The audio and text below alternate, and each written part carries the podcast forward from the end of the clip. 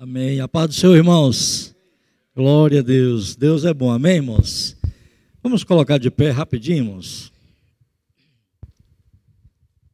Glória a Deus. Aleluia. A, a nossa irmã, eu não, eu não lembro o nome dela, mas ela falou uma coisa muito importante na, na, na abertura do louvor, onde ela citou o texto, e ela diz que nós somos escolhidos de Deus. Irmãos, e a gente não pode esquecer disso, irmãos. Que de fato nós somos escolhidos de Deus. Amém? Eu quero que você abra a sua Bíblia no livro de 1 Tessalonicenses, no capítulo 5 e o versículo 23. Aleluias, glória a Deus.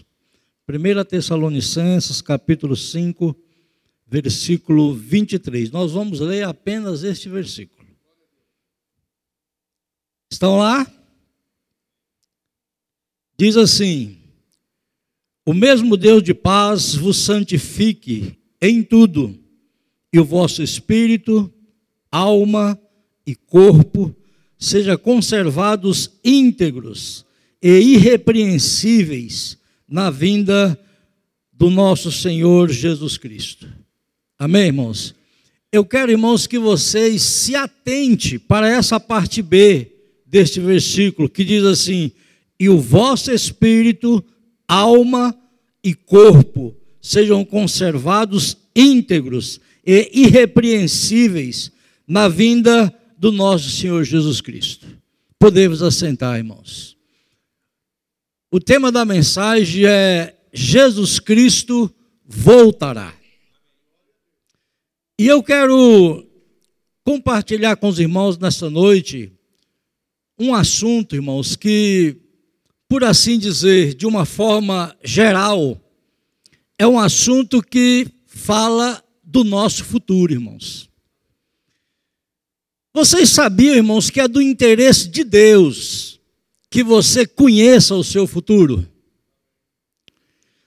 Porque se não fosse do interesse de Deus, irmãos, ele não teria escrito na Bíblia.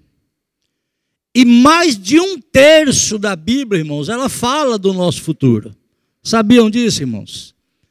E quando nós estudamos a Bíblia, é fácil a gente entender que foi a morte e a ressurreição de Jesus Cristo que nos proporcionou a salvação.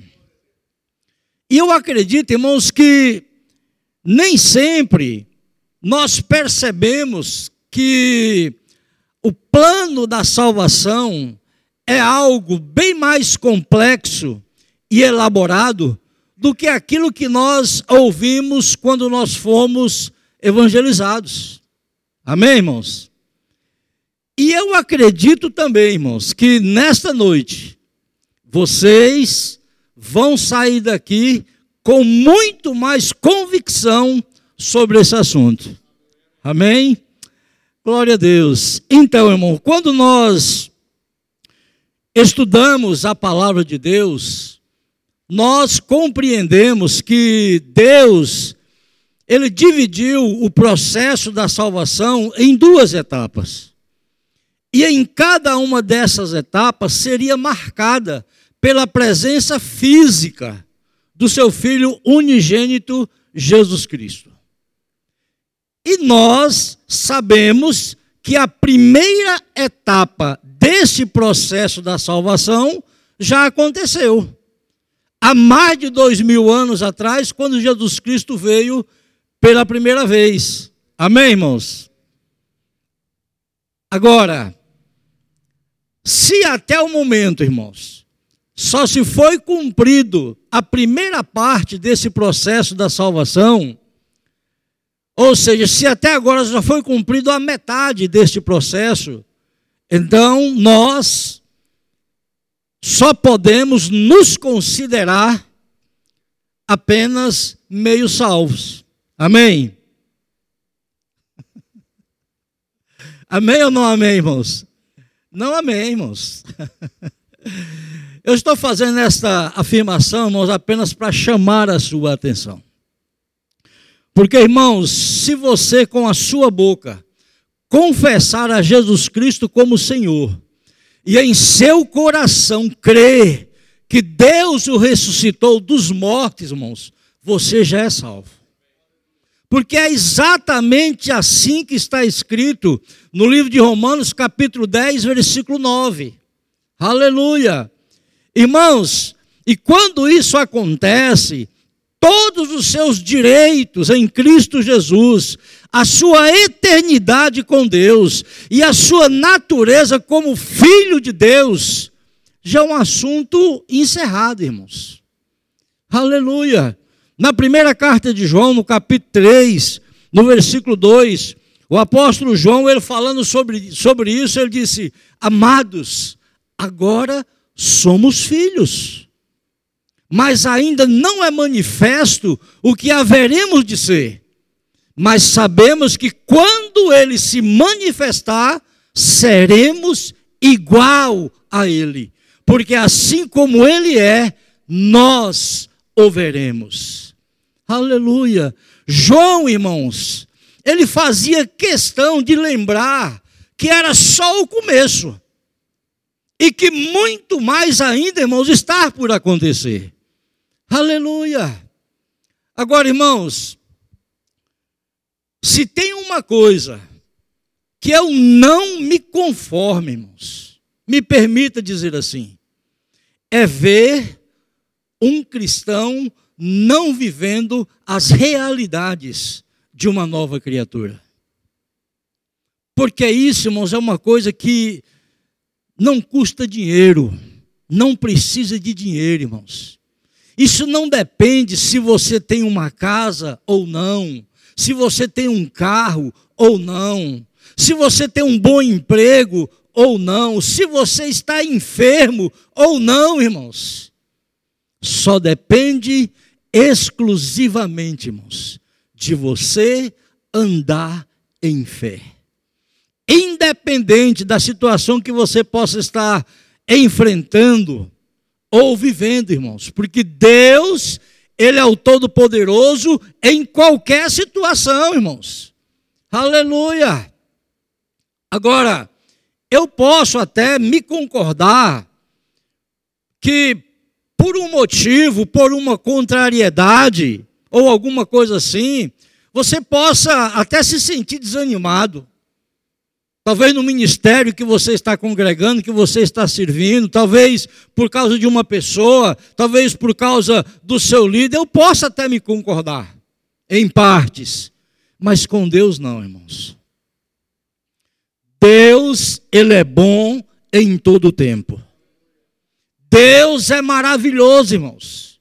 Deus ele é amoroso, Deus ele é misericordioso. Ei, irmãos, e só ele tem o poder de tirar você desta situação que porventura você possa estar enfrentando, irmãos. Mas para isso, você precisa estar andando em fé. Quero um exemplo disso, irmãos. Olha para a vida do apóstolo Paulo o que ele viveu, o que ele sofreu, o que ele suportou, irmãos. Eu até gostaria, se você puder, é, anotar alguns endereços da Bíblia, onde relata o sofrimento do apóstolo Paulo, porque quem sabe você lendo, você possa se sentir um pouco mais animado, irmãos. Aleluia! No livro de 2 Coríntios, no capítulo 11, a Bíblia ela traz vários relatos de várias situações que o apóstolo Paulo viveu, irmãos. A partir do versículo 23, a Bíblia diz que por causa do amor a Jesus Cristo, por causa do amor ao evangelho, irmãos, ele por muitas vezes, ele foi preso muitas vezes. Ele foi insultado muitas vezes, ele foi castigado com vara por muitas vezes, irmãos. Lá o texto diz que ele passou fome, passou sede, passou frio, sofreu vários. É, é, é, é aquelas questões do mar lá, como fala, naufrágios. Lá, irmãos, fala até em, em, nudez. Com certeza, ele possa ter sofrido um momento em que foi exposto à sua nudez.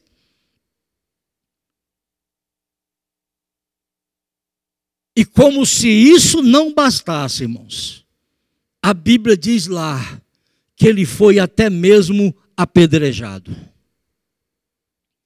No livro de Atos dos Apóstolos, no capítulo 14, no versículo 19, a Bíblia diz que ele estava pregando em uma cidade chamada Listra. E vieram uns homens da Antioquia e de Icônio e convenceram a multidão, a qual os apedrejaram e arrastaram para fora da cidade, tendo deixado ele lá dado como morto. E a Bíblia diz que os discípulos de, de, de Paulo perceberam que ele ainda estava vivo. Pegou ele e levou para a cidade e, e cuidaram dele. No livro de Gálatas, irmão, no capítulo 4, no versículo 13, o apóstolo Paulo, ele nos mostra a importância, irmãos, de perseverarmos na fé e compartilharmos o amor de Deus com as pessoas, mesmo diante das adversidades e enfermidade, irmãos. Nós vemos, irmãos, que nós podemos extrair das mensagens do apóstolo Paulo força e encorajamento, irmãos, que mesmo diante de todas estas situações, ele continuou pregando o evangelho, irmãos. Aleluia. Neste capítulo 4 do livro de Gálatas, a Bíblia diz que quando o apóstolo Paulo foi pregar pela primeira vez na igreja é, para os irmãos de Gálatas, ele estava muito doente, irmãos, ao ponto dele mesmo, ele mesmo se julgou pensando que talvez por causa disso ele não fosse muito bem recebido, irmãos. Mas o que aconteceu foi o contrário. A Bíblia diz que ele foi tão bem recebido nesta igreja que os irmãos o receberam como sendo um anjo de Deus. Aleluia. A Bíblia diz que os irmãos o receberam como se estivesse recebendo o próprio Senhor Jesus, irmãos. E isto é exemplo para nós, irmãos. Porque diante de todas estas situações, nós sempre vemos o apóstolo Paulo andando em fé, com convicção e com a certeza e a confiança em Deus, irmãos. Aleluia. No livro de Romanos, no capítulo 8, no versículo, a partir do versículo 35, ele diz: Quem nos separará do amor de Cristo? A tribulação, a angústia, a perseguição, a fome, a nudez, o perigo, a espada.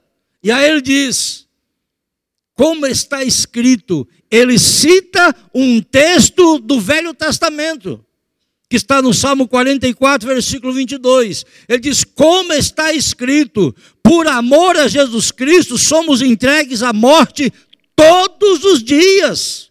Somos considerados como ovelhas para o matadouro. Agora, olha só o que ele vai dizer, irmãos. Mas diante de todas estas coisas, somos mais do que vencedores, por amor àquele que nos amou. Aleluia, irmãos. Aleluia. Irmãos, raciocina comigo. Imagina esta situação que esse homem viveu, irmãos.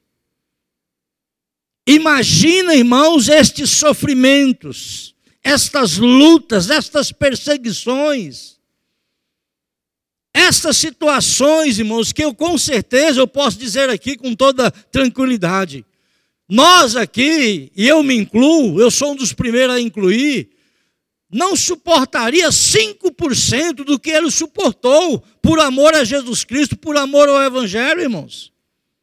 Como eu já citei aqui, 2 Coríntios capítulo 11, a partir do versículo 23, preso por muitas vezes, castigado, açoitado, passou fome, passou sede, passou frio, esteve em perigo de morte por várias vezes, foi apedrejado.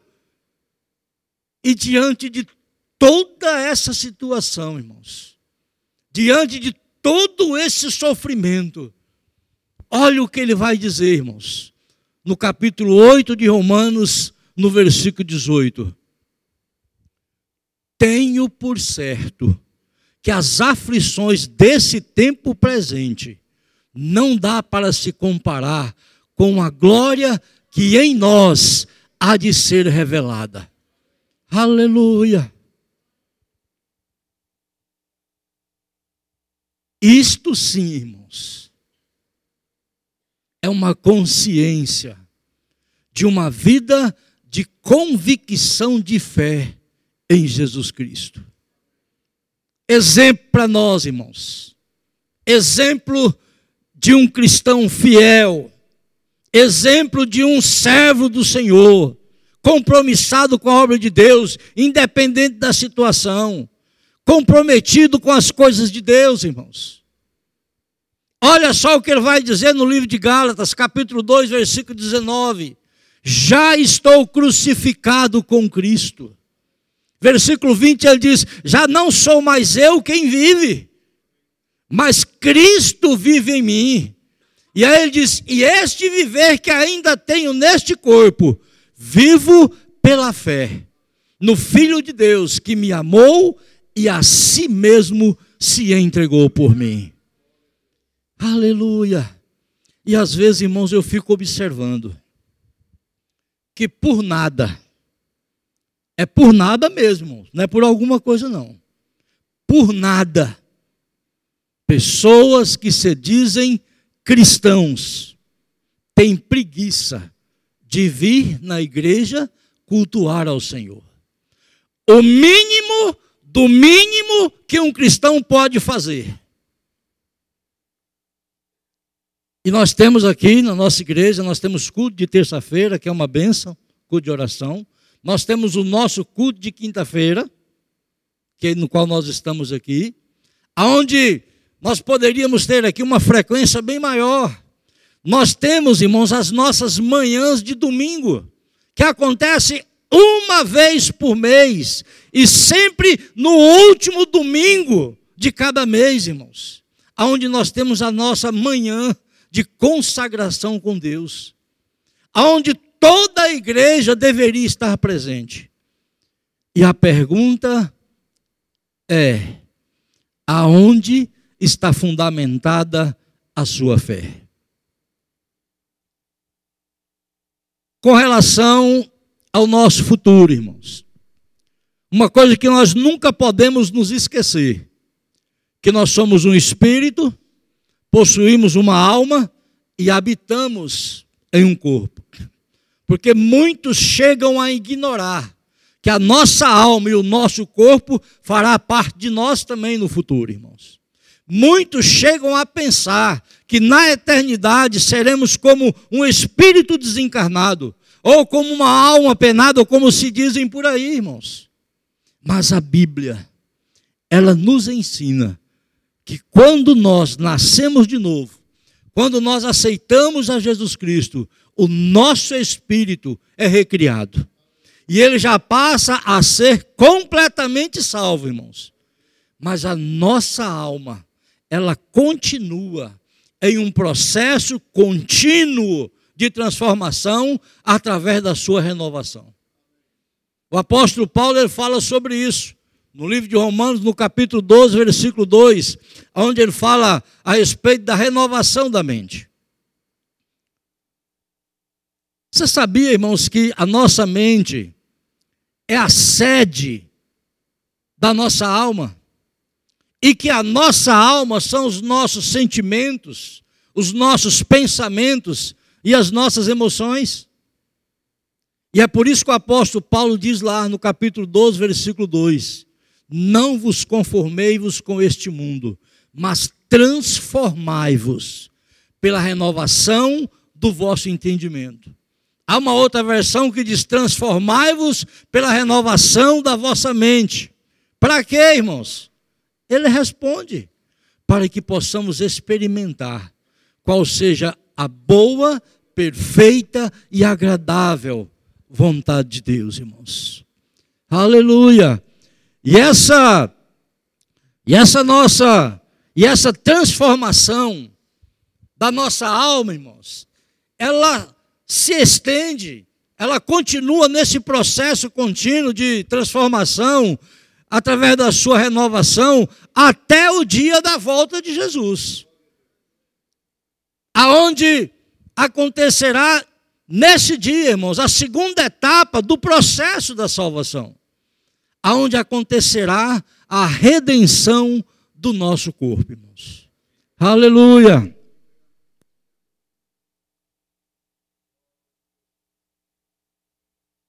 O nosso espírito, irmãos, ele já é salvo. No livro de Romanos, no capítulo 8, no versículo 18, a Bíblia diz que o Espírito de Deus testifica com o nosso espírito de que nós já somos filhos de Deus. Mas essa nossa parte humana, irmãos, que nos liga, que nos liga a toda a criação natural, ainda não. Agora, acredite você ou não. Essa nossa parte, alma e corpo, é tão importante para Deus como o nosso espírito, irmãos. Nós fomos projetados assim, fomos criados assim e seremos eternamente assim. Espírito, corpo e alma. Olha para o texto que nós lemos, aonde o apóstolo Paulo diz: "O vosso espírito alma e corpo sejam conservados íntegros e irrepreensíveis na vinda do nosso Senhor Jesus Cristo. Aleluia! No Evangelho de João, no capítulo 3, no versículo 16, muito conhecido. A Bíblia diz que Deus amou o mundo de tal maneira que deu seu Filho unigênito, para que todo aquele que nele crê não pereça, mas tenha a vida eterna seremos igual a Ele, irmãos. Como diz o apóstolo João, amados, agora somos filhos, mas ainda não é manifesto o que haveremos de ser. Mas sabemos que quando Ele se manifestar, seremos igual a Ele, porque assim como Ele é, nós o veremos. Aleluia. Aleluia. Irmãos, através do nosso espírito já recriado, nós já somos por dentro, irmãos, a imagem e a semelhança de Deus, como no original, antes do pecado. Como o próprio apóstolo Paulo diz no livro de 2 Coríntios, no capítulo 5, versículo 17: já somos uma nova criatura mas ainda carregamos, irmãos, em nosso corpo uma natureza que é exclusivamente humana. E é esta natureza que no dia que Jesus voltar, vai ser alcançada também pela salvação. Aleluia! No livro de 1 Coríntios, no capítulo 15, versículo 52 e versículo 53, a Bíblia diz que o nosso corpo num abrir e piscar de olhos, antes do toque da última trombeta, será transformado. Aí ele diz: o que é mortal se revestirá da imortalidade, e o que é corruptível se revestirá da incorruptibilidade. E quando isso acontecer, irmãos, se cumprirá o que está escrito no versículo 54: tragada foi a morte na vitória de Cristo. Aleluia! E a mesma transformação que ocorreu, que aconteceu no corpo de Jesus quando ele ressuscitou, irá acontecer conosco também, irmãos. Aleluia! E para mais uma confirmação do que eu estou dizendo para os irmãos, no livro de Filipenses, no capítulo 3, no versículo 21, a Bíblia diz que nós receberemos um corpo glorificado, igual ao que Jesus Cristo recebeu após ele ser ressuscitado, irmãos. Aleluia! Irmãos, falar da volta de Jesus, falar do nosso estado eterno, irmãos, é algo que deveria ser ensinado, a primeira coisa a ser ensinada, irmãos, porque nós encontramos referências em praticamente toda a Bíblia. No livro de Hebreus, no capítulo 6, eu estou sendo rápido, pastor.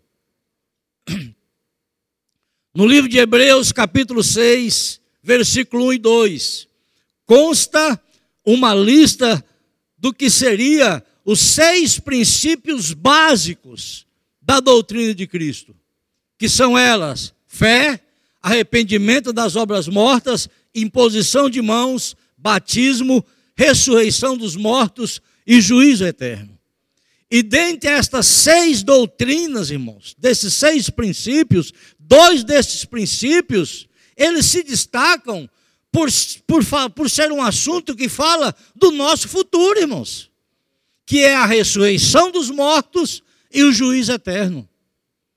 Estes seis princípios é conhecido pela Bíblia como algo básico, princípios básicos, coisa que todo cristão deveria saber.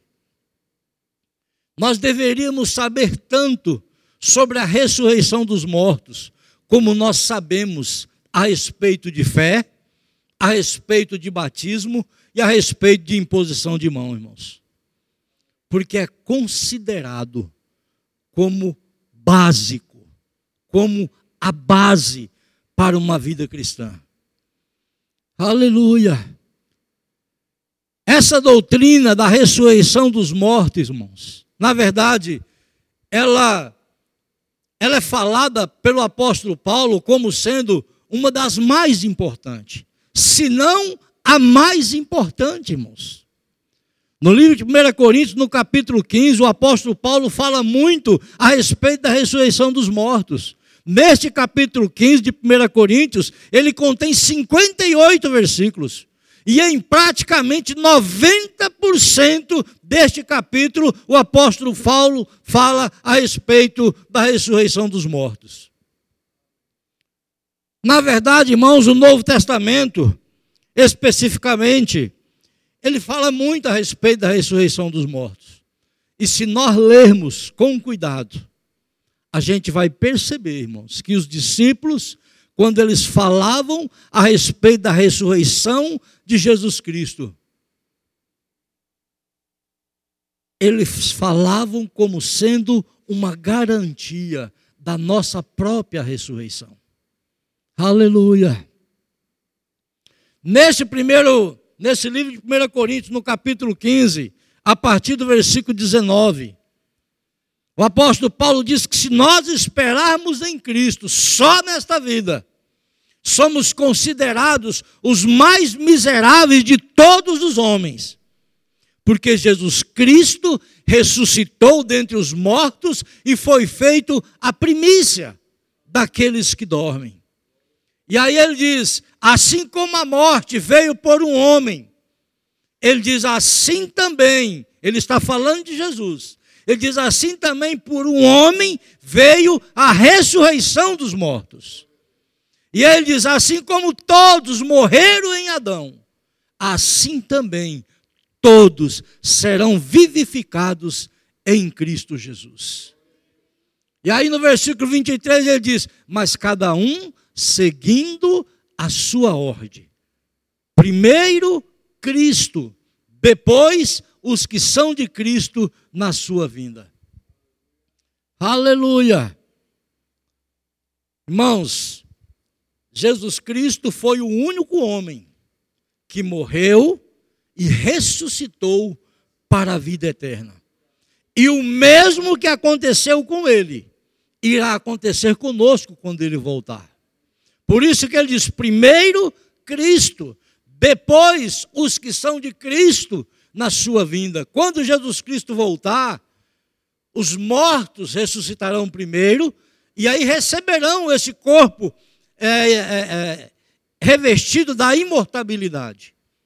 E aqueles que permanecer firme, que ainda estiver vivo no dia da volta de Jesus, é onde ele fala que aqueles que o corruptível se revestirá da incorruptibilidade.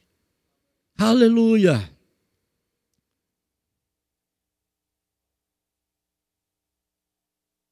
Agora, irmãos, naquela época, após Jesus Cristo ressuscitar e ser elevado ao céu, os discípulos já desejavam ardentemente a volta de Jesus. Pedro, por exemplo, no livro de Atos, no capítulo 4, no versículo 2, poucos dias depois de Jesus Cristo ter sido elevado ao céu, ele já falava da volta de Jesus. Paulo, irmãos, no livro de 1 Tessalonicenses, no capítulo 4, no versículo 17, ele já se manifestou o desejo de ainda estar vivo no dia do arrebatamento da igreja, como se ele esperasse, como se ele estivesse esperando esse dia do arrebatamento chegar a qualquer momento, irmãos. E também é do conhecimento de todos nós que os irmãos da igreja primitiva, eles tinham o costume de se cumprimentar, semelhante ao que nós fazemos hoje. Porém, irmãos, eles não se cumprimentavam como a gente faz hoje. A paz do Senhor, graça e paz, não é assim? Mas quando eles se encontravam, irmãos, no templo, nas ruas ou em qualquer lugar, ele, eles os saudavam, dizendo Maranata, que quer dizer, ora vem o Senhor Jesus. E isso nos mostra, irmãos, que eles estavam sempre lembrando uns aos outros: Jesus Cristo vai voltar. Aleluia! Aleluia, irmãos. A eternidade, irmãos, a qual a Bíblia nos revela, será maravilhoso demais para nós, irmãos. No livro de Apocalipse, no capítulo 21, a Bíblia diz que a cidade é toda de ouro, os muros são de jaspes. A Bíblia diz que lá não haverá mais templo, não haverá santuário, porque o próprio Deus é o nosso santuário. A Bíblia diz que lá, lá, não haverá mais sol e não haverá lua para que a resplandeça, porque a própria glória de Deus é a que a iluminará, irmãos. E a Bíblia diz que nela não entrará coisa alguma que a contamine, e nem que cometa abominação e mentira, porque só entrarão nela aqueles que estiverem com seus nomes escritos no livro da vida do Cordeiro. Aleluia. Meu Deus, aquele relógio já voa. A gente fica ligado aqui, irmãos, quando olha para ali assusta. Mas eu já estou encerrando. E eu quero encerrar fazendo uma pergunta, irmãos. Isso te motiva, irmãos? Isso te motiva você a servir a Deus com alegria, irmãos? E eu quero fazer aqui mais um complemento, me permita, me lembrei aqui agora. No livro de 1 Coríntios, no capítulo 2, no versículo 9, na verdade o apóstolo Paulo, ele repete uma palavra que já foi dita pelo profeta Isaías. Lá no livro de Isaías, no capítulo 64, versículo 4, ele diz: As coisas que os olhos não viu, e que os ouvidos não ouviram, e que não subiram ao coração do homem, são as coisas que Deus tem preparado para aqueles que o amam. E eu volto a perguntar: isso te motiva, irmãos, a você servir a Deus com alegria, com convicção, com a esperança, com relação ao seu futuro, irmãos? Agora, como é que uma pessoa, como é que a gente, alguém pode saber destas coisas, irmãos, e não se sentir animado com relação ao seu futuro? Como é que alguém, irmãos, pode saber destas coisas que Deus preparou, que Deus tem preparado para aqueles que o amam, e não falar, não comentar, não compartilhar, irmãos? Porque era exatamente assim que vivia os primeiros cristãos, irmãos, os discípulos, os apóstolos, cheios de motivação sobre o que estava ainda por acontecer. Eles viviam cada dia esperando, como se fosse aquele o último dia. Não porque eles estavam vivendo em sofrimento, não, irmãos. Mas porque eles sabiam que, ainda que eles tivessem uma vida abundante aqui, eles sabiam que aquilo que eles iriam experimentar no futuro era incomparavelmente melhor. Aleluia!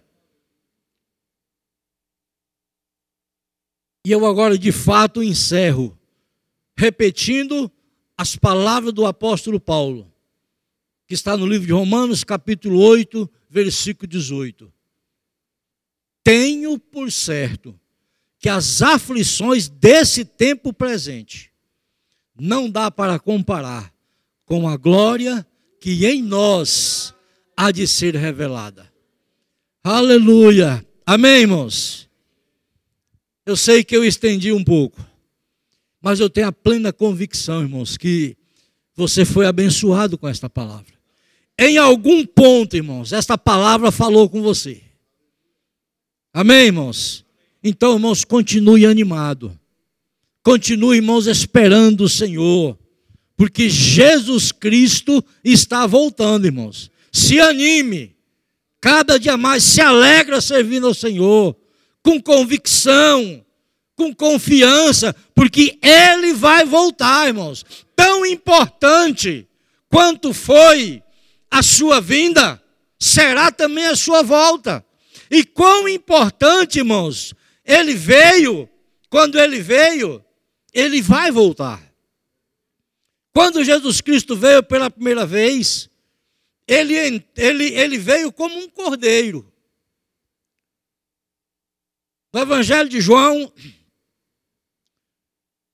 no capítulo 1, no versículo 29, João Batista diz: Eis aí o cordeiro de Deus, que tira o pecado do mundo. Mas agora, irmãos, ele vai voltar como um leão. O leão da tribo de Judá. Apocalipse capítulo 5, versículo 5. Na sua primeira vinda, irmãos, ele entrou na cidade de Jerusalém montado em um jumento. Não foi assim? Ele veio como homem, como um homem do povo. Mas agora, irmãos, ele vai voltar montado em um cavalo branco, como Rei dos Reis e Senhor dos Senhores, irmãos. Amém, irmãos? Deus abençoe a todos vocês. Vamos continuar firmes, irmãos. Vamos continuar animado, esperando esse dia chegar a qualquer momento, irmãos. Porque o que tem preparado para nós é muito melhor do que tudo aquilo que nós temos visto aqui. Amém? Deus abençoe em nome de Jesus.